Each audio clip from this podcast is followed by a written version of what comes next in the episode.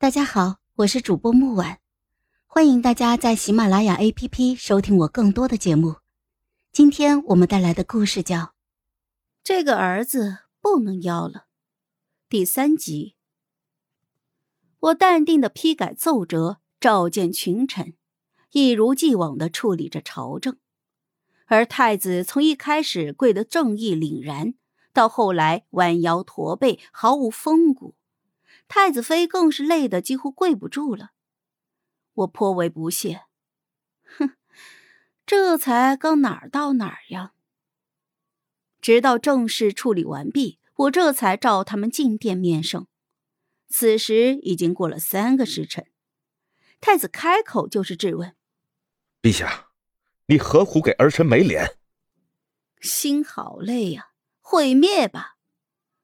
我开口说道：“不是太子主动跪于殿外，声称无颜面圣的吗？”太子妃再次抢答成功。身为人母，自当为孩子考虑。陛下此举实为不妥。我看向内监，对方心领神会。唰啦一下，就从袖子里面掏出了一块小竹板，走上前，对着太子妃就是一顿左右开弓。哼，开玩笑，咱走的是人狠话不多的路线，岂容你一个小小的太子妃三番五次的挑衅？太子妃是一阵惨叫，脸蛋儿就瞬间肿了起来，还一道一道的煞是喜感。太子傻眼了。想上前阻拦，却被按在了地上。他只得无能狂怒，疯狂的嘴炮：“陛下，你是要打死兰儿吗？就像你杀掉贵妃那样。天子以仁爱治天下，陛下此举千夫所指，万人唾骂呀！史书亲笔，遗臭万年呢！”啊！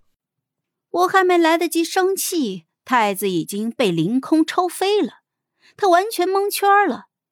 捂着脸上的巴掌印，满脸都是。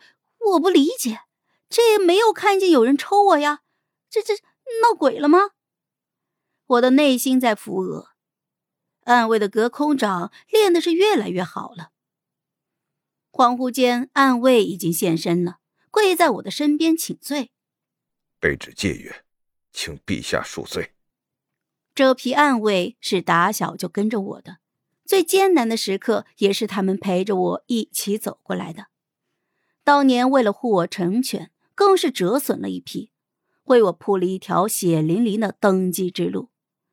为首的暗卫沈一，更是早已经超越了职责，更似亲人。他们知道我有多难，也知道为了慕云轩，我在背后付出了多少努力。慕云家的男儿，从来不止他一个。比他有野心的大有人在，只不过被我一一剪除了。十八年来，我没有睡过一个安稳觉，脑中的弦始终是绷紧的。这些慕云轩没有看在眼里，但是暗卫有，所以他们不能接受慕云轩对我这么说话，哪怕他是太子。慕云轩此时也明白了过来。他冲上来，想要踹沈毅，放肆！你一个小小的暗卫，也敢打本太子？等我当了皇帝，把你们都杀掉！啊！还没有等他靠近沈一，就被一个巴掌抡得转了半个圈，然后跌跌撞撞的坐在了地上。我揉了揉手腕，道：“哼，太子还不谢恩？这可是朕御赐的巴掌。”太子不可置信的看着我，母亲，你为了区区一个卑贱的暗卫打我，怪不得父皇说你是蛇蝎心肠，我真后悔当你的孩子。我居高临下的俯视着慕云轩，还有脸蛋高高肿起的太子妃。良久，我笑了。慕云轩之所以有恃无恐的挑衅，不过是仗着他是我唯一的儿子。他自信，我无论如何不敢动他。可是他太小看我了，我怎么会没有后招呢？既然如此，朕成全你。传旨，慕云轩德不配位，褫夺太子之位。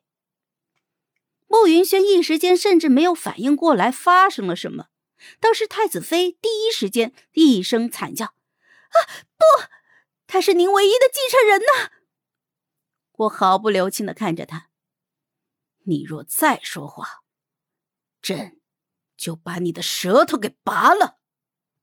真当朕不知道你在背后做的小动作。”再传旨，太子妃德行有亏，降妻为妾，玉蝶除名。慕云轩此时终于是回过神来了。陛下，您真要连最后一点亲情都糟蹋光吗？娶妻之事乃是我的自由，您怎能？闭嘴！为了一个女人，连脑子都没有了，还自由？是朕给你自由过了火了。慕云轩被我一顿抢白，再也说不出来一句话，可是脸上依旧是一种不服气的表情。我挥了挥手，吩咐人将他当众逐出了大殿。沈一犹豫再三，想要劝我，却被我挥手挡下。哎，放心，我心里有数，该付出代价的，一个都跑不了。不出一个时辰。整个上京都沸腾了，女帝亲手废掉自己唯一的儿子，当朝的太子，多劲爆啊！太子啊，不，现在只是一个光头皇子了。我甚至连亲王、郡王这种爵位都懒得给他赐，可别浪费了百姓的赋税了。养他简直就是糟蹋。慕云轩倒是还算是安静，可是我深知。孩子静悄悄，必定在作妖。我就特意派了暗卫去轮班盯梢，这一盯，还真是发现了问题了。好了，本集故事就到这儿，我们下集见，记得订阅和点赞哦。如果你有喜欢的故事，也欢迎在留言区告诉我们。